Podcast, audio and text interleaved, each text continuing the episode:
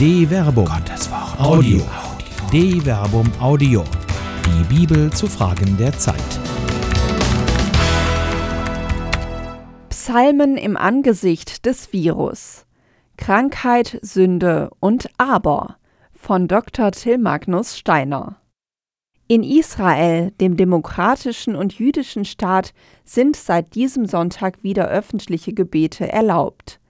Bis zu 19 Personen dürfen sich in der Freiluft zum Gottesdienst versammeln, wenn zwischen den Gläubigen je zwei Meter Abstand eingehalten wird und alle Atemmasken tragen. Wir leben in komischen Zeiten, in denen selbst das gemeinsame Gebet eine Gefahr sein kann. Nun erklingt in aller Öffentlichkeit wieder das unablässige Psalmengebet. Herr, sei mir gnädig, heile mich, denn ich habe gegen dich gesündigt. Psalm 41, Vers 5.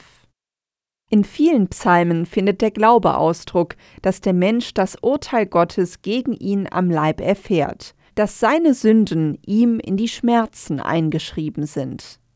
Nichts blieb gesund an meinem Fleisch, weil du mir grollst. Weil ich gesündigt, blieb an meinen Gliedern nichts heil. Psalm 38, Vers 4. Heilung ja, Glückseligkeit verheißt scheinbar nur das Sündenbekenntnis.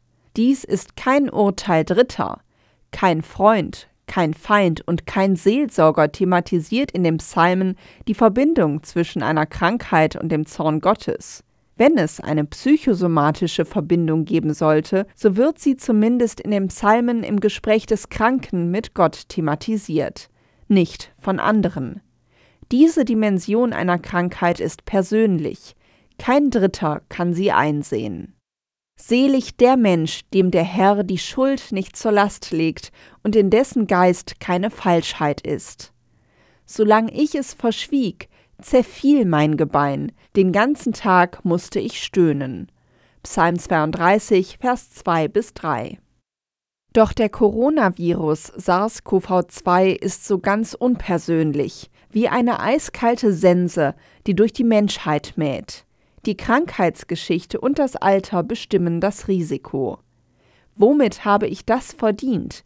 Diese Frage bleibt unbeantwortet. Wie bei so vielen anderen Krankheiten gibt es keine Erklärung für den Grund des Leids. Die Frage warum ist größer als das Leben, in dem einen nur das Rufen, Warten und Schreien nach einer Antwort Gottes bleibt, während man auf die moderne Medizin hofft.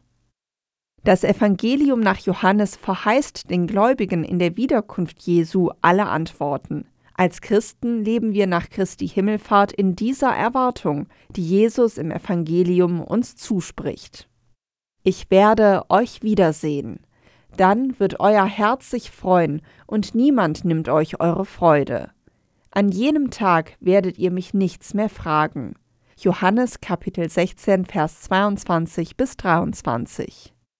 Dieser Glaube lehrt uns ein trotziges Aber, das ebenso wie der widersinnige Verbund von Krankheit und Sünde in den Psalmen grundgelegt ist. In fast jeder Klage findet sich eine hoffende Erwartung und Zuversicht auf Rettung. Doch auf dich, Herr, habe ich geharrt. Du bist es, der mir antwortet, Herr, du mein Gott. Psalm 38, Vers 16.